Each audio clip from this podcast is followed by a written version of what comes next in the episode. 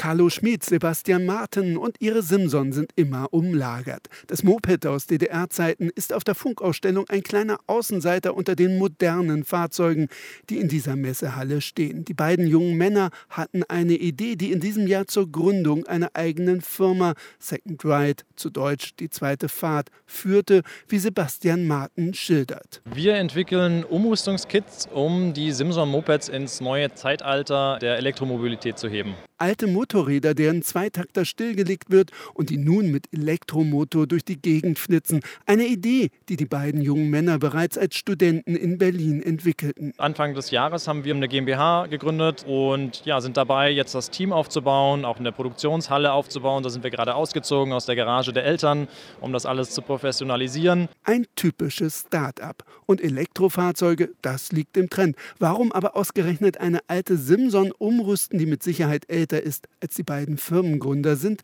Sebastian Martin hat die Antwort. Für mich und meinen Mitgründer war das beides unabhängig voneinander das erste Fahrzeug. Wir haben das benutzt, um zur Schule zu fahren oder auch dann später zur Uni.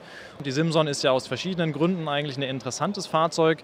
Es gibt davon einfach relativ viele, wurde in der DDR ja über 6 Millionen Mal produziert und ähm, noch dazu, das ist das einzige Moped, das äh, basierend auf der Ausnahmeregelung aus der DDR auch immer noch die 60 fahren darf. Und es gibt noch noch einen weiteren Grund, die Umwelt müsse geschont werden, sagt Sebastian Martin. Und deshalb setze man bewusst auf gebrauchte Mopeds. Die Neuproduktion von Fahrzeugen ist eine riesen ökologische Herausforderung und viel sinnvoller ist es eigentlich, ähm, die bestehenden Fahrzeuge umzurüsten und weiter zu nutzen. Das Umrüstkit lässt nicht nur Bastler den Umbau selbst erledigen. Auch für weniger begabte Simson-Fans soll es möglich sein. Nirgendwo muss gebohrt oder gefräst werden und alles ist sogar vom TÜV ab abgenommen, sodass das Altfahrzeug weiterhin problemlos genutzt werden kann.